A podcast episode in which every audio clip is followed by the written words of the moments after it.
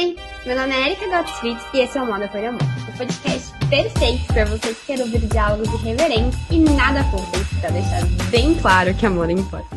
Bom, para começar, queria te agradecer. Eu achei seu Instagram super por acaso. E quando eu encontrei, eu fiquei muito feliz. Eu sempre fico feliz quando eu encontro algum professor, algum pesquisador, é, alguém que está pensando moda hoje. Principalmente porque eu fiz belas artes, e dentro da minha faculdade, essa é a única perspectiva que eu tenho, né? Não posso comparar com outras com outras instituições, mas a partir da perspectiva que eu tive em comparação com alunos da minha sala, é, eu achei que o, é, a pesquisa acadêmica em moda é extremamente, como posso falar, é subjugada, é desvalorizada, ninguém fala disso, ninguém é, fomenta dentro das salas de aula.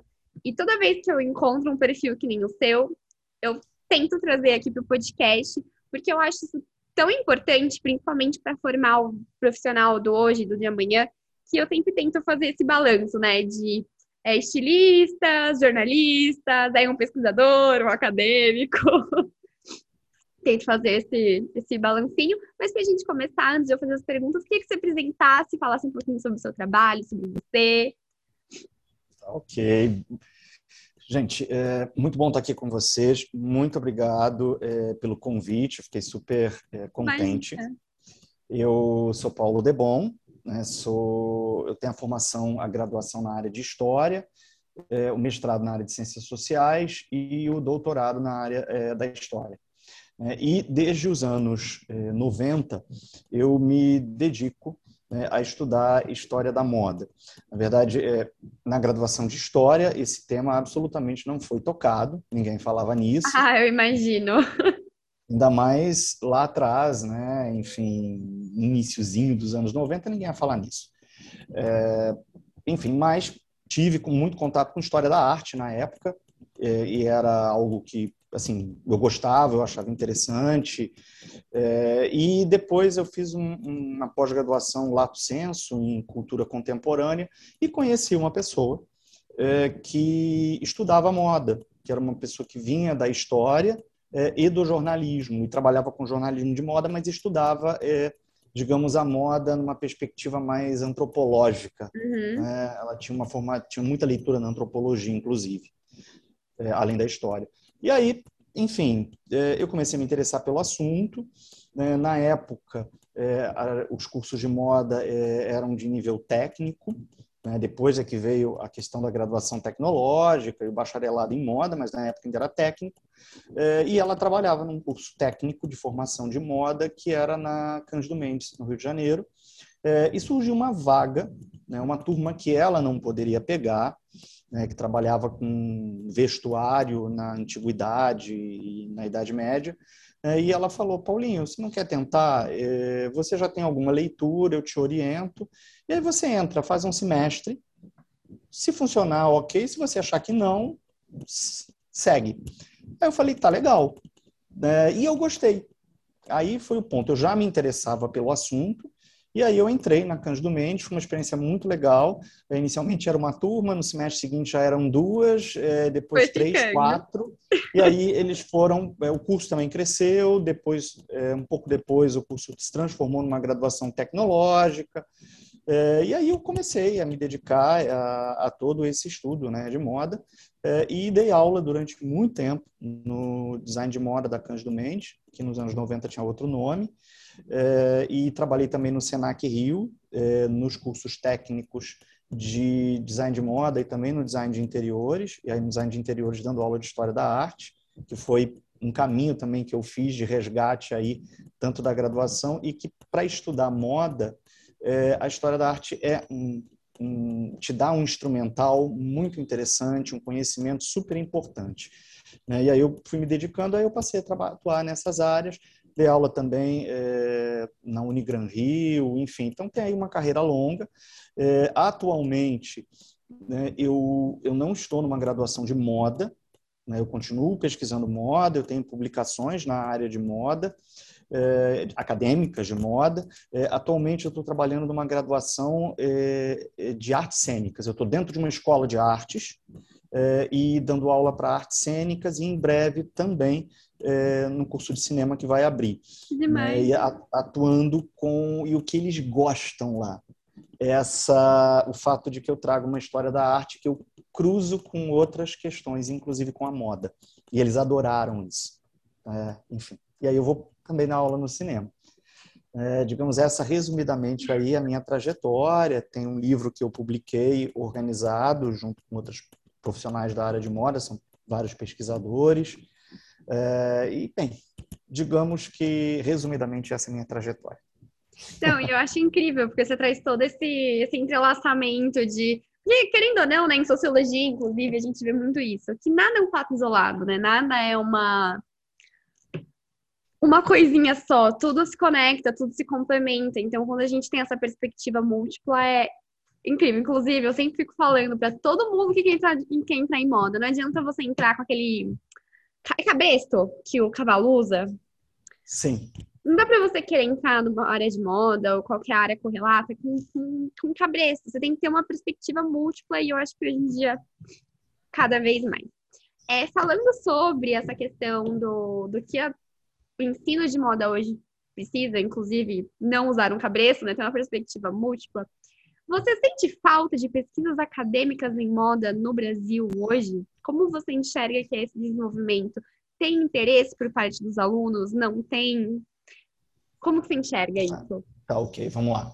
É, até vou pegar esse gancho que você falou, né, das pessoas entrarem, às vezes, com uma visão muito limitada no curso de moda. É, eu acho que isso já melhorou bastante, é, mas é, as pessoas entram, eu percebo, quando eu é, atuo com turmas de primeiro período no design de moda, é, que parece, eu brinco até com os alunos, né? Todo mundo parece que entrou aqui, ou quase todo mundo querendo ser o novo Jean-Paul Gaultier. né? E isso eu não estou jogando um balde de água fria, não, porque de repente nós temos aqui na sala um novo Jean-Paul Gaultier, enfim, uma nova Stella McCartney. Mas é, a questão toda é que o, o, as possibilidades de se trabalhar com moda elas são múltiplas.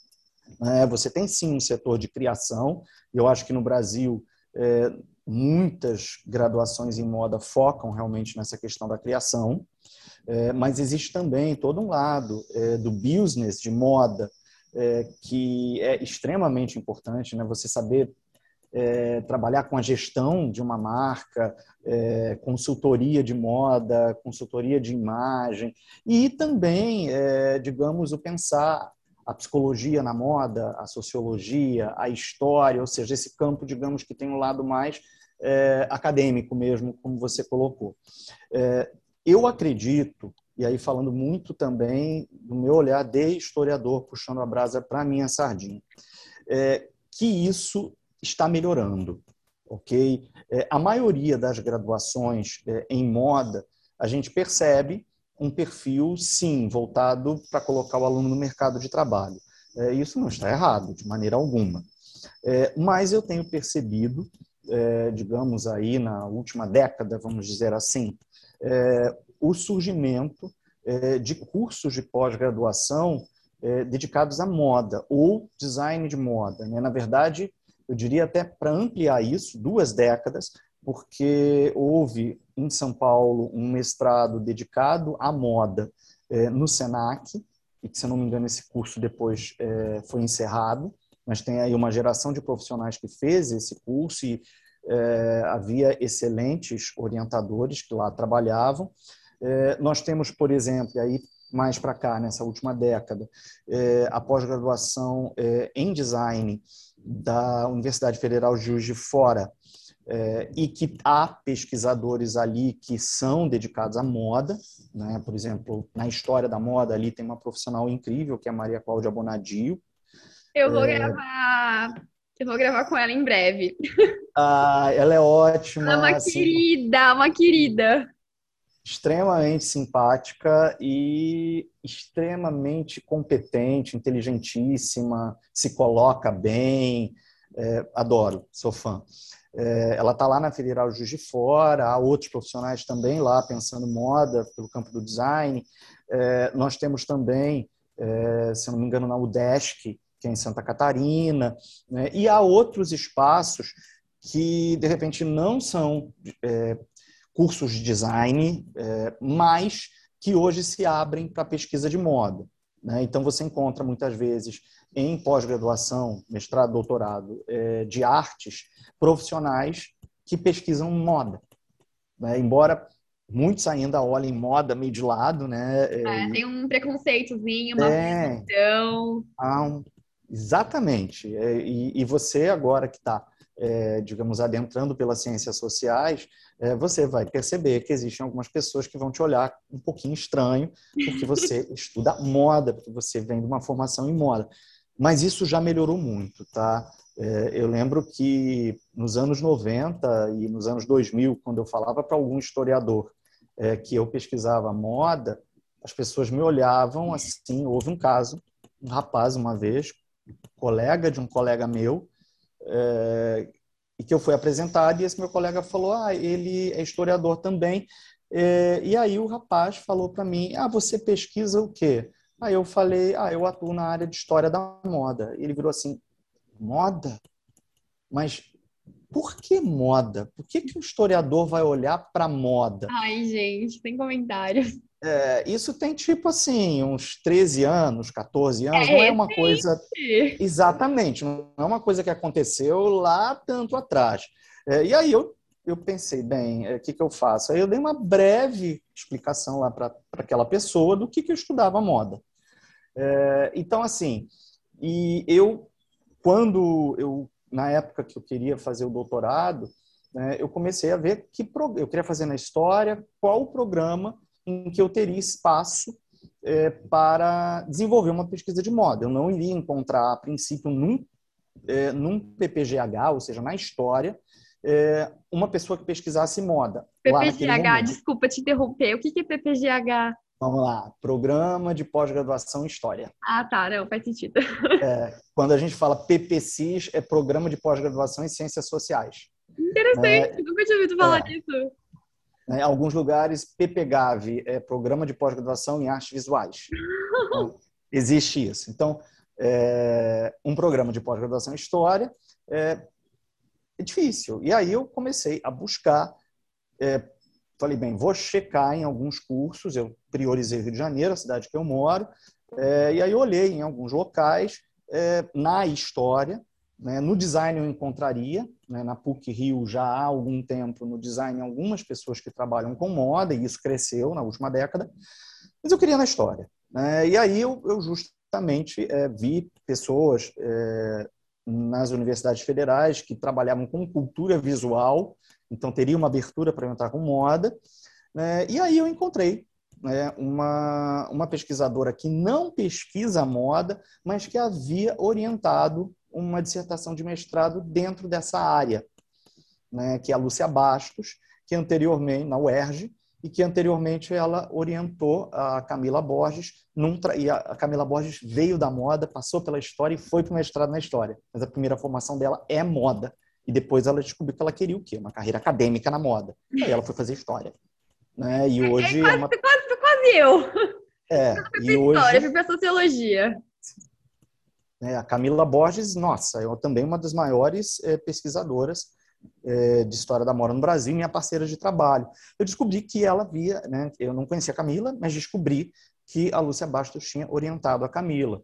E aí que eu fui conversar com a Lúcia Bastos, falar, olha, eu, eu penso, vi que você orientou, é, e eu estou querendo trabalhar com o período de Napoleão III. Eu vi que você tem uma pesquisa sobre Napoleão I, que não é moda, mas é Napoleão.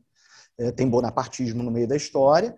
É, e aí, assim, eu, se eu fizer o processo seletivo, né, e, porque muitas vezes você tem que pensar nisso.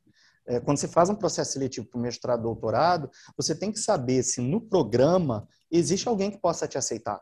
Porque quando eles fazem a seleção, eles vão também olhar bem, essa pessoa pesquisa isso aqui. O projeto dela é muito bom, mas há uma pessoa aqui que pode orientá-la?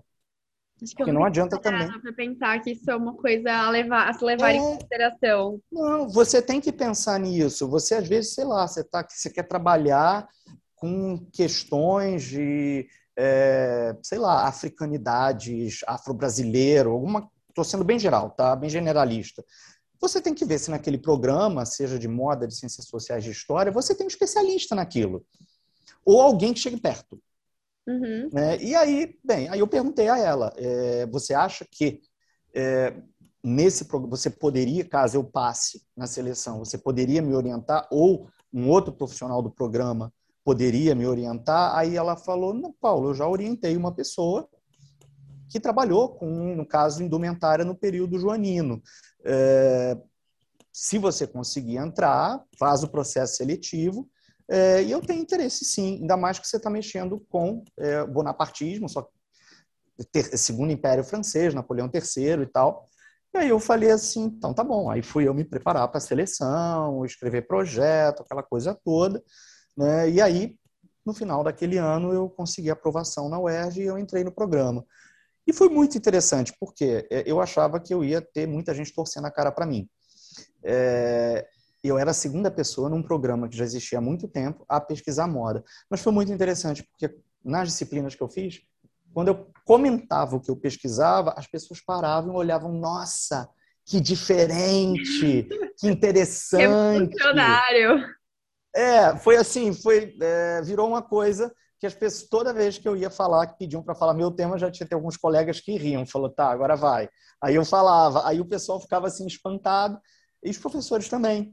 Né? Então, assim, eu fui muito bem recebido no programa de pós-graduação da UERJ, né? e hoje nós temos é, a Maria Cláudia Bonadinho na Juiz de Fora, a Camila Borges está na UERJ, é, nós temos no Arquivo Nacional a Maria do Carmo Rainho, é, nós temos a Joana Bossac, que está na Federal do Rio Grande do Sul. Então, assim, nós temos pessoas que estão pesquisando história da moda e o número está crescendo. Graças a Deus. Isso. Graças a Deus, obrigada. É, não, com certeza. Eu, eu, eu coordeno um simpósio anual desde 2012, esse ano completam aí 10 anos, que é o simpósio Moda, Imagem e Poder, na Semana de História Política da UERJ. E é interessantíssimo, sim, é muito legal, é, o número de, é, de pessoas, pesquisadores de moda que nos procuram, que estão mestrado, que estão doutorado, que estão na graduação, de áreas diversas, comunicação, artes, sociologia, história, e é bem variado. É, até do cinema, porque vão, alguns vão trabalhar com figurino, não é exatamente a mesma coisa que moda, mas cabe. É, e o número de pesquisas tem crescido. Assim, é impressionante como tem crescido. Então, sim, eu acho que o espaço ele não é tão grande quanto para quem quer ir para o mercado, para trabalhar no varejo ou na criação, ou sei lá em quê, é, mas é um espaço em crescimento e digo para você que o número é, de, é, de, uma, de uma geração, que eu diria, e o número de pesquisadores e pesquisadoras de uma geração que hoje se encontra aí na faixa entre é, 20 e 30 anos, é, e que quer estudar moda academicamente cresceu muito. Significa que na próxima década a gente já vai ter um número muito maior, porque essa faixa etária vai se ampliar. É, e é claro, há pessoas com mais de 50 e tal, e que se dedicam a esse assunto também. Então, é um bom recado para quem quer estudar moda na perspectiva sociológica, antropológica, histórica, enfim. Vai, acredita, porque dá certo. É, eu sou meio crítica não vou falar, tá, eu sou crítica, eu sou meio crítica com esse assunto, porque foi um, um déficit que eu senti durante a faculdade. Mas assim, não dá para negar que o número de simpósios, de colóquios, de fóruns tem crescido assim absurdamente. Inclusive, infelizmente, foi acontecer só depois que eu me formei. Mas a Belas Artes, junto com a USP e mais acho que duas instituições aqui de São Paulo, resolveram fazer um simpósio sobre anatomia na moda para continuar as pesquisas daquela norma da ABNT que veio propor uma regularização dos tamanhos de roupa, né? Então, Sim. o que você falou, tá acontecendo, é aos pouquinhos, mas tá acontecendo, tá, tá caminhando, né? E eu acabei de fazer um parênteses na minha cabeça. Eu sou muito assim, viu, Paulo? Eu tenho roteiro, mas eu vou fazendo conexão. Perfeito. E talvez essa falta de incentivo de pesquisa acadêmica não seja só uma questão da moda, seja uma questão cultural do Brasil, né? Vamos combinar que tem muito preconceito com isso aqui. Então, é um duplo Sim. preconceito com a moda e com, com a pesquisa no Brasil, né? é. né? Então, são duas coisas. Sim, sim. E a moda, como digamos, é um campo no Brasil, é um campo novo de estudo. Muito novo. É, é, sofre ainda mais com isso, né? Há um déficit maior de pesquisas. É, em outros locais, a moda já é um campo de pesquisa há mais tempo, mas eu posso dizer que não é tanto assim, né? Por exemplo, é, o, um pesquisador que vem da área de comunicação, de semiologia, lá da década de 50, é, que é o Roland Barthes, ah, 50, 60. Ele tem uns trabalhos muito legais é, e ele, ele escreve um texto, né, ele tem um, há uma coletânea no Brasil que eu gosto muito, que é Inéditos, Moda e Imagem, que são textos dele, que são curtinhos, é, sobre moda e imagem. E num desses ensaios, que agora não vou me, me lembrar, é, ele fala que a pesquisa na história passou por muitas mudanças e houve uma abertura de campo, no caso ele está falando da França, é, mas que isso é, ainda não abarcava alguns assuntos e que, por exemplo, está falando isso, eu acho que na década de 60, é, que não havia historiadores pesquisando moda, né, que havia pessoas da sociologia já, né, da psicologia, mas historiador pesquisando moda realmente não havia. Né, um dos textos, e que não é um pesquisador de história da moda, mas que vai escrever sobre moda, que é o, o Brodel, é, que eu acho que é Roupa e Moda, se não me engano, é um capítulo de um livro. E, assim, é uma das primeiras vezes que você tem um historiador, é, porque aí, no caso, é o meu campo, né? Então, eu fui buscar uhum. quem dá história. Na sociologia já é mais anterior, é antigo. Você tem já no final do século XIX, início do XX, você vai ter sociólogos escrevendo sobre moda, aí você vai ver na psicologia também um pouco depois, você vai ter, mas na história, cara, é muito recente. É, no Brasil, que não é na história, se não me engano, eu acho que é na sociologia, é, que ela vai defender uma tese de doutorado que tem a ver com a história da moda, que é a Gilda de Mello Souza. Eu sou apaixonada no... pelo espírito das roupas, completamente, é... são os meus livros preferidos. É um livro muito interessante, muito pioneiro, é, que eu acho que é na década de 50, eu acho que pelo Museu Paulista. Não, imagina é... ela naquela época querendo falar sobre esse assunto. É. Muito revolucionário.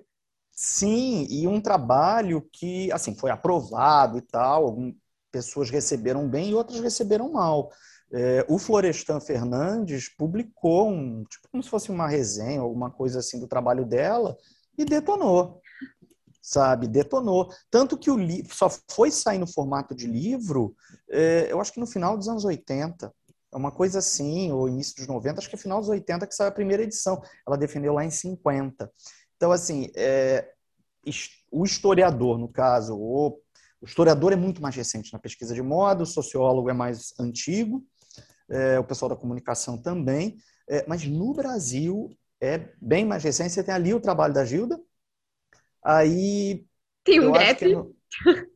É, é, exatamente. Aí Tem eu um acho gap. que é, há uma pesquisadora de São Paulo, gente, eu esqueci agora, realmente, desculpa, escapou o nome dela. Ela não é de moda, ela é da história e ela trabalha com o Brasil no, no século, início do século XIX.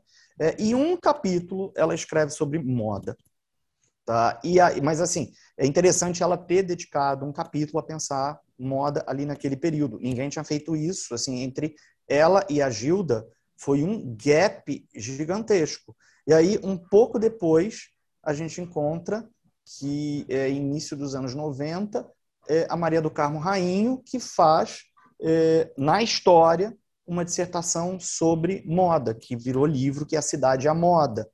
É, então, assim, mas aí você vai percebendo que existem gaps, mas os gaps começam a diminuir. E de, sei lá, de 2005 para cá, e a gente tem todo ano. Tem alguém defendendo alguma coisa de moda na história e nas outras áreas. Então, é, vale a pena investir. Vale. E eu acho engraçado é, que, assim, eu, pelo menos, sempre que eu fiz minha, minha iniciação científica em cima do, do Walter Benjamin, e Adoro. Eu amo, gosto muito, mas eu senti um pouco de dificuldade de ler tanto Benjamin quanto o Bart, por não ser textos que a gente está acostumado em, em moda, sabe? Eu ficava em constante é, inquietação sobre se o que eu estava pensando sobre a, sobre a escrita dele era correto ou não. Mas o que eu ia falar é que sempre me vinha na cabeça que sempre existem pessoas fora da moda, não que isso seja errado, é, historiadores, sociólogos, filósofos, pensando a moda a partir de uma perspectiva de fora dela, fora da bolha, vamos, vamos por assim na palavra. E uhum. uma coisa que eu sinto falta é pesquisadores de dentro da bolha. Pesquisadores formados em moda, formado, é, pesquisadores de dentro da indústria. Porque aí você vai ter um olhar que ele é muito mais não vou falar neutro, mas muito mais centralizado. Mas, enfim, é só um, um devaneio que eu tenho, é uma inquietação que eu tenho como profissional mesmo, que é fomentar muito mais essa pesquisa de quem está dentro. Não que as pesquisas de quem está fora sejam erradas, mas é trazer uma nova perspectiva, né? Querendo ou não. Sim, é, eu acho que eu citei aqui a Camila Borges, que acabou que ela virou minha parceira de trabalho, a gente organizou livros juntos, dossiês, uma série de coisas. E é interessante, porque eu até destaquei a carreira dela, porque ela vai fazer moda, inclusive é muito engraçado, porque ela foi fazer moda onde eu dava aula. Só que eu dava aula à tarde e à noite, ela estudou de manhã, então ela não foi minha aluna. Não foi sua aluna? Não, por muito pouco. Né? Eu fui dar aula na manhã depois. Né? Mas ela, é, na época, inclusive, eu acho que era um curso eu não sei se era graduação, se já tinha virado graduação, se era o técnico, eu acho que já tinha acabado de virar graduação. O fato é que ela foi ali na moda e aí ela vai para a história. Então ela já traz um olhar de uma formação em moda e aí ela vai fazer história e vai se dedicar a estudar. É, ela não estuda somente isso, mas ela tem uma série de pesquisas. Né? O, o mestrado foi em cima do do período joanino, é, depois o, o, doutorado dela, se não me engano, é primeiro reinado, e trabalhando com questões relacionadas é, às vestes, né, à construção social das aparências. E é um olhar de quem vem da moda, mas é raro, mas está melhorando. É raro, é, era isso que eu ia falar, é raro. E aproveitando que você trouxe essa questão do, das vestes, eu queria te perguntar, já a gente, eu tenho vários ouvintes que não são necessariamente formados em moda, não tem nada a ver com moda, a galera que, sei lá, faz economia, resolveu ouvir um podcast de outra área. E eu queria pedir para, como historiador, conceituar para a gente o que, que é moda e se necessariamente a gente precisa ter essa correlação com a vestimenta para falar que uma coisa é moda. Tá, vamos lá. É, bem, historicamente, a gente pode falar é, em moda a partir ali, digamos, da virada do século XIV para o XV né, em alguns locais é, da Península Itálica, algumas cidades italianas, é, e isso está muito associado a todo o processo também chamado renascimento cultural que acontecia ali naqueles cenários. Então você tem ali é, uma nova forma, digamos, de enxergar o ser humano para algumas camadas sociais, aristocráticas, com certeza, naquele momento, e que vão pensar a ideia, digamos, de moda como a busca eh, não é somente por diferenciação social, porque nós temos vários povos na antiguidade que vão se diferenciar socialmente pelas roupas, mas não é moda, uhum. é roupa. Por que moda? Porque quando a questão da novidade, da busca pelo novo, é, toma conta dessa construção social das aparências. Então, quando você olha, por exemplo, o Egito Antigo, e você pensa o Egito Antigo no ano, sei lá, 2500 a.C., e você olha o Egito Antigo em 1500 a.C., gente, as roupas são muito parecidas, praticamente você não tem. Não há. Você encontra algumas mudanças é, em função, eventualmente, de contatos com povos estrangeiros, Mas guerra. algum... né? Mas, assim, são detalhes. Se você pega é, a Grécia Antiga, ao longo aí, é, digamos, sei lá, 700 anos de história, sendo que Grécia, na verdade, não existia enquanto um conjunto, isso é uma criação que veio depois, né? Os, os helenos e helenas. Pera, calma assim, calma assim, Grécia é uma construção. Vamos lá, gregos não se chamavam de gregos, tá? Eles se chamavam tá. de helenos e helenas.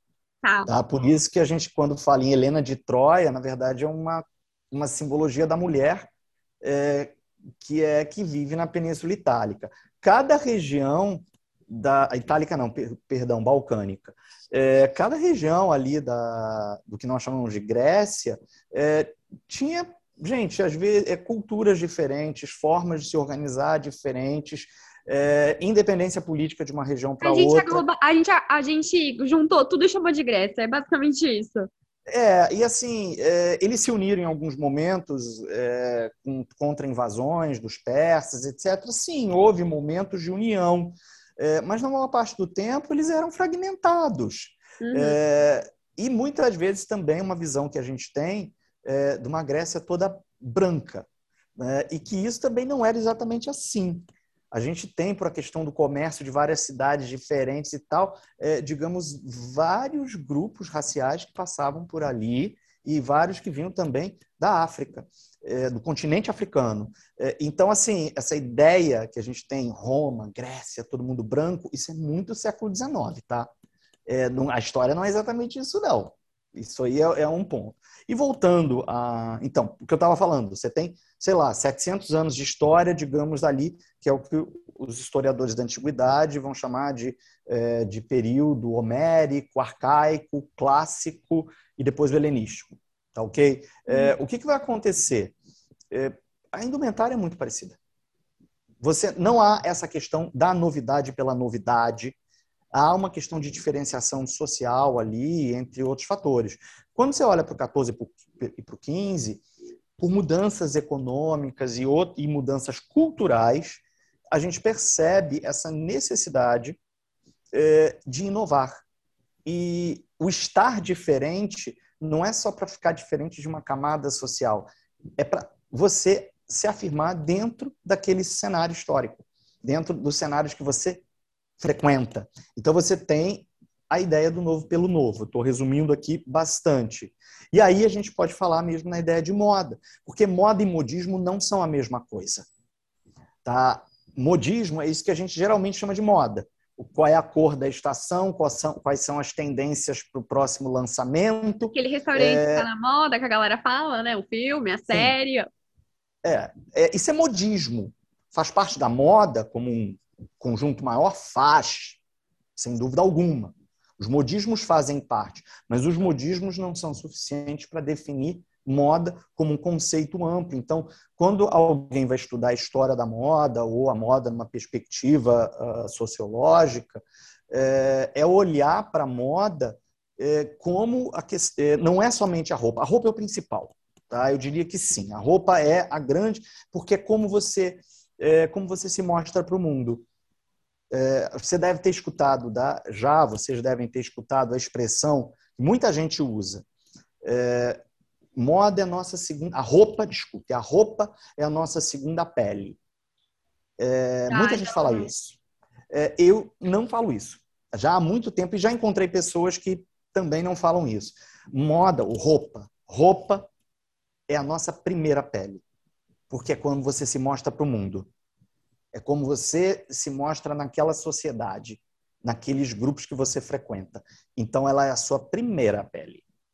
É, então, ela é entrecruzada por inúmeros fatores. E essa ideia do novo, da mudança constante, e aí se lá no Egito Antigo você vai olhar, sei lá, quase dois mil anos e tem pouca mudança, aí você vai olhar do início do século XV para o início do século XVI, 100 anos, você encontra mudanças significativas. Então, essa questão da velocidade das transformações também está ligado a essa questão da inovação. E aí você tem moda. Lembrando que é, a moda, né, do seu, digamos, surgimento é, ali na passagem da Idade Média para o Renascimento até o século XIX, ela é um fenômeno aristocrático, ou seja, realeza, nobreza, alta burguesia é, as outras camadas sociais, de certa maneira, vão é, continuar repetindo determinados modelos ligados à tradição. E é essa questão.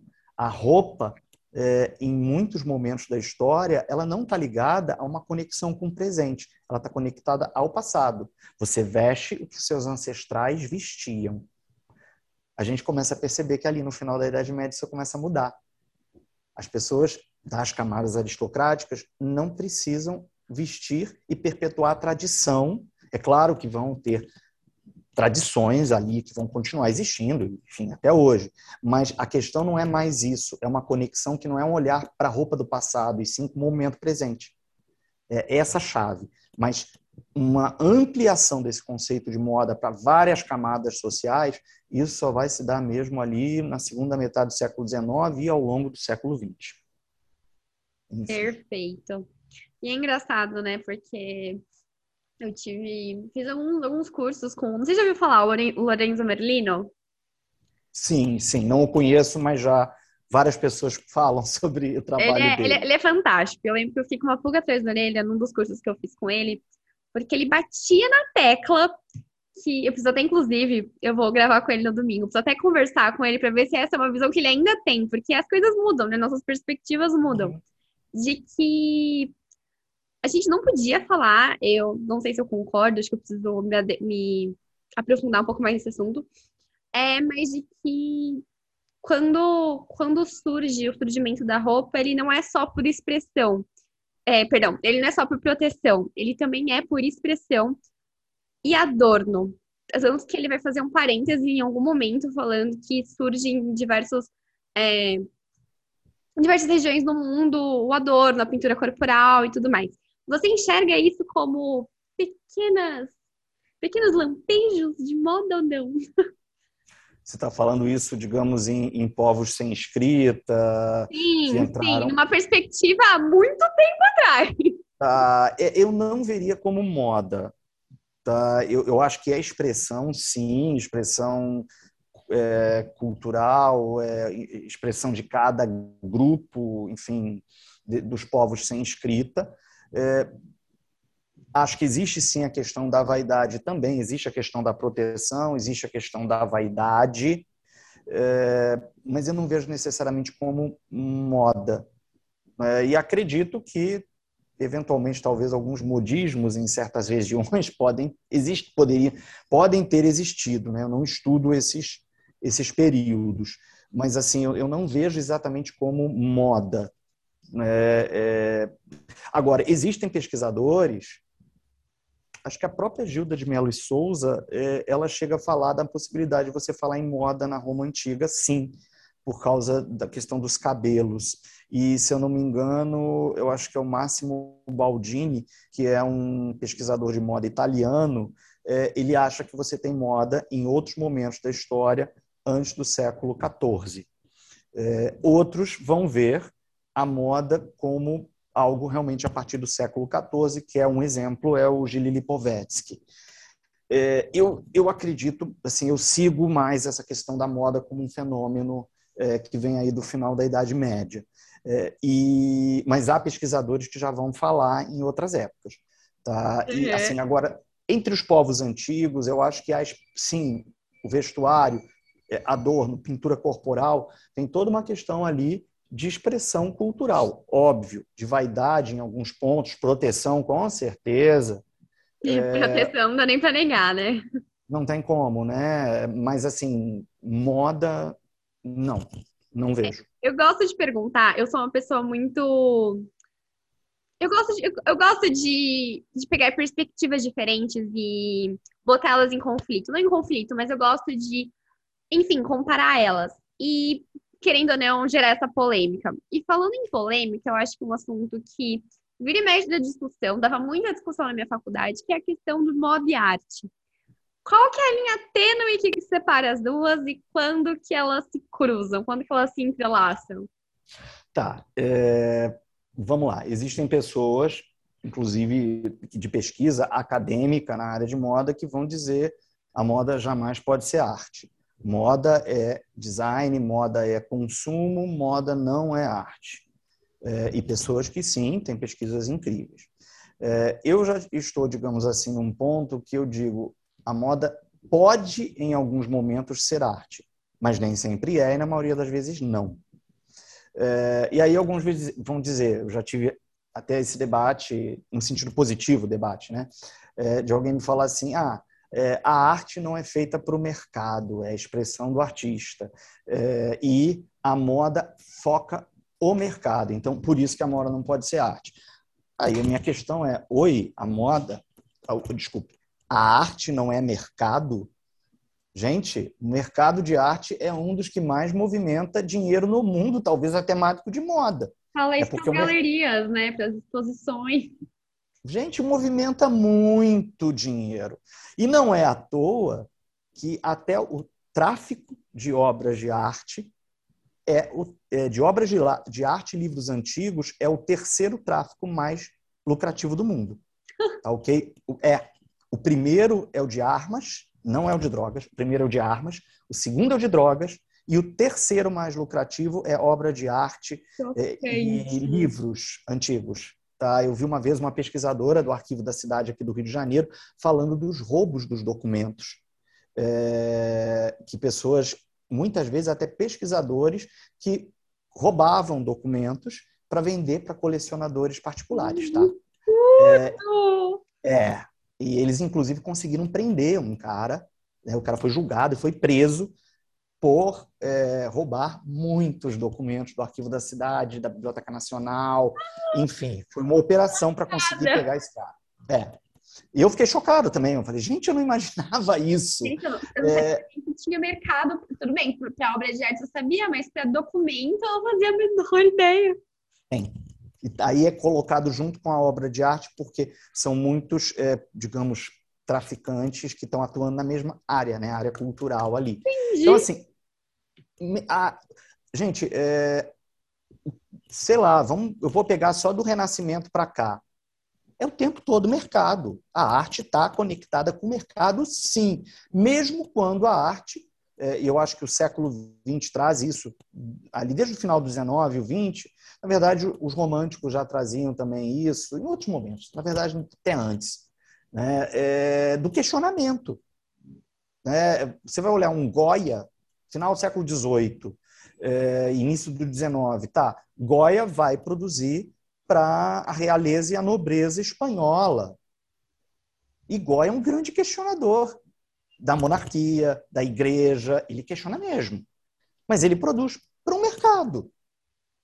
Tá? E tem outros exemplos anteriores, é, quando você pensar numa Rosalba Carriera, que é uma precursora do Rococó, uma pintora italiana, uma mulher incrível, é, e que tem toda uma questão. Ela começa na arte porque ela precisava ganhar dinheiro, porque o pai tinha morrido e tinha irmão pequeno, e aí ela começa a trabalhar com miniaturas, que era algo muito lucrativo, e dali ela vai para a pintura.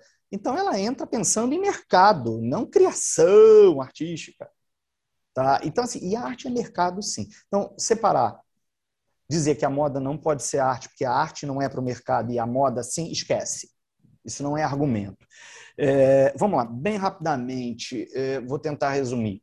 O primeiro cara que disse que a moda poderia ser arte e ele se diz como um artista é o Charles Frederick Worth, que é considerado o primeiro é, criador de moda, embora é uma discussão realmente se ele é o primeiro ou se teria sido a Rose Bertin. Mas vamos focar nele. E volta aqui que eu tô, tô, com, tô com delay das aulas de história da moda.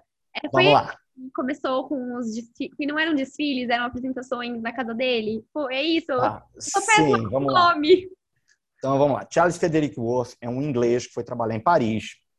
E ele trabalhou muito tempo numa maison é, chamada Gagelan, que era uma maison de luxo. Lá ele viu modelos, vendedoras que usavam roupas da loja, da marca, e desfilavam em alguns momentos. E dali ele tirou a ideia desses, aspas, desfiles para fazer na maison dele, chamando clientes com hora marcada. Então, é, ele inova a partir de um, algo que ele já viu na Maison Gagelan. É, e sendo que a esposa dele, que conhece na Maison Gagelan, era uma dessas vendedoras, que trabalhava, digamos, aspas, como modelo. É, ela tá? foi, ela foi a grande musa dele, né? Ela foi a é. grande. E ela, ela se não, assim, é uma, é, não dá, é, ela junto com ele, a marca é, são três. É a Marie Worth, o Charles Worth e o Otto Bobert. São os três. Depois o Bobert sai. Mas são esses três. Acaba que fica o nome do Worth. Ele fala, em um determinado momento da carreira, que ele é um artista. E que ele compõe peças únicas e por isso é, e a roupa dele é concebida como um processo de obra de arte. Ele se compara ao Delacroix, é, que é um pintor do romantismo, e ao Ingres, que é um pintor do neoclássico. É, depois dele, o Poiret vai vir com essa discussão de que a moda pode ser arte, e aí ele começa a fazer parcerias com artistas, como o, o Dufy, por exemplo, é, que vem da pintura, É, então, a gente começa a ver ali, e depois, sim, aí você tem a Sônia Delaunay, que é uma grande artista visual, é, e que muita gente só conhece a Sônia Delaunay na pintura, mas a Sônia Delaunay foi um grande nome na moda, é, e também em outros, em figurino, até no design de interiores. Uau! É, então a gente, é, Sônia Delaunay, Sônia tem uma marca chamada Sônia, que tem sede em Paris e vai ter em Madrid e vai ter em algumas outras cidades. Tá? Ela desenvolve é, roupa de banho, inclusive traje de banho, ela desenvolve vestido, ela desenvolve chapéu. É, ela recebe um convite da Ford para desenvolver uma linha de carros limitada, acho que de 60 veículos, com o trabalho dela. Tá? Então, assim, ela é um nome Uau. essencial para pensar moda, arte design, ali na década de 10, 20, 30. Quer dizer, ela viveu até a década de 70. Ela viveu 90 e poucos anos e ela ainda é, desenvolveu o projeto com uma linha de carteiras e bolsas, é, eu acho que no início das décadas de 70 ou final dos anos 60. As pessoas quase não falam nisso. Então, assim, é, é, pesquise, Sônia Delaunay. Essa mulher é maravilhosa. É, bem, vamos lá.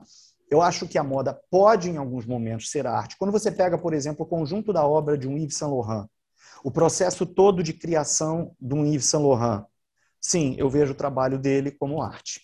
Quando eu pego todo o trabalho do Jean-Paul Gaultier e eu vejo todo o processo de criação do Jean-Paul Gaultier, eu vejo como arte. Tá ok? Sim, visando o mercado, aquelas coleções conceituais, você tem toda uma produção comercial em cima daquilo. Qual é o problema? Enfim. É, mas, assim, por exemplo, a moda, num sentido maior, varejo, etc., eu vejo como mercado, não vejo como arte.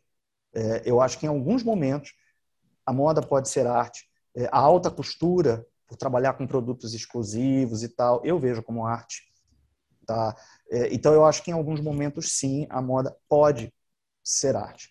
É, e o, o Orff é o primeiro a falar nisso, o Poiré vem depois, aí vem Sônia Delaunay, Elza Schiaparelli, aí vem vários criadores de moda que vão trabalhar com isso, né? E aí, enfim, é uma infinidade de nomes aí para gente, a gente pensar. É, eu ia falar mesmo que às vezes a gente correlaciona moda à arte só quando tem essa apropriação da arte pela moda, né? Como é o caso da Schiaparelli, do Salvador Dali ou do Mondrian pelo Yves Saint Laurent.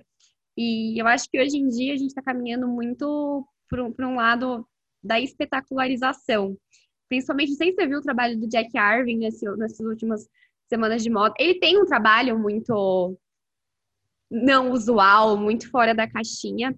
E acho que cada vez mais a gente está caminhando para essa espetacularização. Não só pela, pela criação de alguns profissionais, mas também eu enxergo pela produção das redes sociais, principalmente o TikTok. E aí eu queria perguntar, eu sei que a gente sempre, eu sempre faço essa piada, né? Historiador não vai olhar para hoje, vai olhar para o passado. Mas eu queria que você falasse um pouquinho sobre como você enxerga a construção da moda hoje e a partir das redes sociais. Tá, vamos lá. É, bem, eu acho que são até pontos diferentes. Eu acho que um dos temas que é muito crucial para se pensar moda hoje é a questão da diversidade. É, cada vez mais nós temos é, criadores de moda é, que, digamos, não fariam parte desse circuito de criação há algumas décadas atrás. É, você tem toda uma pesquisa de moda voltado para grupos que não eram olhados há décadas atrás. Então, isso é um ponto. Mas lembrando que se é, uma determinada marca no varejo desenvolve, por, esse, por exemplo, é, uma coleção inspirada é, em LGBTQIA+. Sim, há uma pessoa que criou aquilo, etc e tal. Sim, legal. Mas com certeza essa marca já fez uma pesquisa grande para saber se aquilo vai vender. Então a gente não pode esquecer disso. É, a diversidade é uma pauta é, que eu acho que na verdade vai crescendo aí desde a década de 60, 50 para 60 com vários movimentos sociais. É, isso é importantíssimo, não é uma coisa que apareceu há 10 a 15 anos atrás. Isso já vem com toda a discussão do movimento feminista, do movimento negro, do movimento LGBTQIA+, que não tinha esse nome, é, e outros movimentos, desde lá do finalzinho dos anos 50. É, e que a moda vai, nas últimas décadas, cada vez mais é, expressar esse discurso da diversidade. É, mas a gente não pode esquecer que vem também uma questão de mercado e que se uma marca lança algo é porque ela pretende vender aquilo. Então ela não vai lançar também algo sem fazer uma pesquisa prévia do seu público se aquilo vende ou não. Então não é só porque é legal, né? Só porque é de boa de boa intenção. É, então assim, a gente tem que pensar nisso. Às vezes a gente fala, nossa, aquele cara criou uma, uma coleção, assim, pensando, sei lá, em pessoas da terceira idade, que máximo. Tá bom, mas uh, deixaram o cara. Tá pensando em vender. Sim, e às vezes o cara pensou mesmo, diversidade e tal. É, mas o pessoal lá do, do, da parte de pesquisa financeira e tal, de gestão, olhou e falou: tá, isso aí vai vender. E aí deixaram o cara levar adiante. Tem que pensar nisso também. Uhum. Mas a pauta da diversidade é um fator. É, bem, eu acho que hoje nós temos várias formas é, de pesquisar moda e de difundir moda. E eu acredito, sim, que as redes sociais, nesse momento a rede social que está bombando mais é o TikTok, é, o Instagram bem menos, embora assim eu uso muito, né? o meu Instagram é muito voltado é, para esses conteúdos de arte, moda e cinema, é, mas eu sei que hoje o TikTok está é, superando e é um outro formato e que o Instagram tentou uh, seguir perto com os Reels, né, que são os videozinhos rápidos com as edições e tal. É, e até eu estava conversando é, com um colega que tem mas muito seguidor no TikTok, e aí eu, aí eu falei, cara, é, mas a impressão que eu tenho do TikTok é só gente fazendo dancinha trocando de roupa. E aí ele falou, engano seu. Sim, a maior parte está fazendo dancinha, trocando de roupa, é criancinha pulando, essas Mas coisas. Coisa legal. Mas quando você entra, você vai ver muito isso. Mas se você for aos poucos, e ele falou, às vezes é rápido às vezes é demorado. Você for focando num tipo de conteúdo é, e o que você posta for realmente mostrado para muitas pessoas diferentes, é, você vai ver que você vai começar a ter mais seguidores e, e você vai, vai aparecer mais para você pessoas que ou falam de arte, ou que falam é, de cinema, ou que falam. No caso dele, ele é um ator que fala sobre astrologia. Né? E ele não é astrólogo, mas ele faz. É como se fossem é, os esquetes curtinhos sobre o assunto. E aí ele estava falando: é, no início, é, eu não tinha nada ali, mas aí eu fui descobrindo um mundo nesse setor lá da astrologia. Mas você vai, ele falou, você vai encontrar é, um setor voltado para moda, é, seja para uma moda no sentido de pensar a moda ou vender produtos ou a arte. Você tem isso no TikTok. Né? Então, assim, hoje, negar as redes sociais como veículos de difusão de moda, eu acho uma besteira. É claro que você tem os pesquisadores de moda, você tem as empresas, é, os escritórios de, de criação, é, profissionais hoje que inclusive vêm tanto da formação da moda como às vezes da sociologia.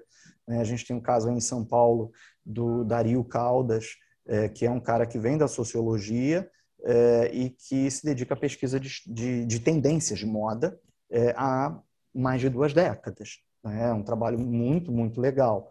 É, mas hoje é, não dá mais para você pensar, a, digamos, o pensar, o difundir a moda sem também olhar as redes sociais. E sim, eu acho que da mesma forma que ali no final dos anos 50 nós temos alguns criadores como a Mary Quant eh, ou o Pierre Cardin, pegando aí uma pessoa de Londres e outra lá em Paris. Pierre Cardin não era francês, tá? Ele era italiano, ele mudou o nome, mas abafa o caso. É, é Pietro. Pietro Cardine é o nome dele, tá? Aí ele afrancesou e botou Pierre Cardin. Mas vamos lá. É, a gente pensa na França ali, em Pierre Cardin, e pensa Mary Quant, ali finalzinho dos anos 50. Que que esse, o Yves Saint Laurent também no início dos anos 60. O que, que esse pessoal está fazendo? Eles estão olhando para a rua. Né? Se os outros criadores antes era aquela coisa isolada num, num ateliê criando, um Pierre Cardin, um Courrèges, Mary Quant, John Bates e outras pessoas vão olhar para as ruas e vão começar a trazer isso para a moda. Hoje, é claro que você vai olhar para as ruas, você vai olhar para os diferentes grupos que estão nas ruas. mas você vai olhar as redes sociais sim. Então você vai ter pessoas que vão se especializar na pesquisa de moda, é, pesquisa de tendências, etc., é, e que tem que saber mexer com essas redes, né? não que vão se tornar influenciadores, não é isso, podem também se tornar, ou não, podem ser simplesmente pessoas que vão estar ali para pesquisar outros perfis e ver o que, que as pessoas estão lançando, não no sentido de imitar, não, mas é, quais são os desejos desse mercado. Né? Porque é mais, apu mais apurado, né? um olhar analítico. Sim, é, o que, que o mercado está desejando? É, é, o Yves Saint Laurent foi fazer isso lá nos anos 60 olhando para a rua. A Mary Quant também. Trabalhos diferentes e tal, mas estão olhando para as ruas. Cardan faz isso. Né? E outros que vêm aí depois. E hoje você olha, se antes era só um ateliê fechado, depois você vem à rua, hoje, além do ateliê, além da rua, além da pesquisa na arte, as redes sociais também, para você sacar o que, que que, que o mercado pede? Para onde vai isso? Então, é importante para quem pesquisa, né, pesquisa moda no sentido de pesquisa de tendências, né? Uhum. É, tá olhando para as redes sociais é, e você tem também pessoas, né, como eu, que produzo conteúdo sobre é, moda, arte e cinema é, no Instagram é, e que vou começar com o TikTok daqui a pouco, pensando em videozinhos curtos, etc. E vou encontrar meu público lá em algum Vai momento. Vai bombar, tenho certeza. É, e, e, assim, nesse momento, meu grande foco está ali ainda no, no Instagram. E as pessoas chegam em mim justamente por causa desse tipo de conteúdo e eu sou um pesquisador. É, então, isso também é, dá um respaldo né, para que as pessoas te sigam e venham fazer cursos online, que é o meu caso, eu trabalho muito com curso online, né, cursos livres, aí as pessoas vêm é, olhar para o Instagram e do tipo, pô, você dá curso? Que tipo de curso? Etc. E aí começa a troca de ideias, né? Então, muita gente chegou por mim, é para mim, atrás de conteúdo de história da moda, história da arte, pelo Instagram. Né? Então, assim, é um veículo poderoso, as redes, a gente não pode ignorar isso de maneira alguma. Jamais, né? Faz parte da nossa sociedade hoje.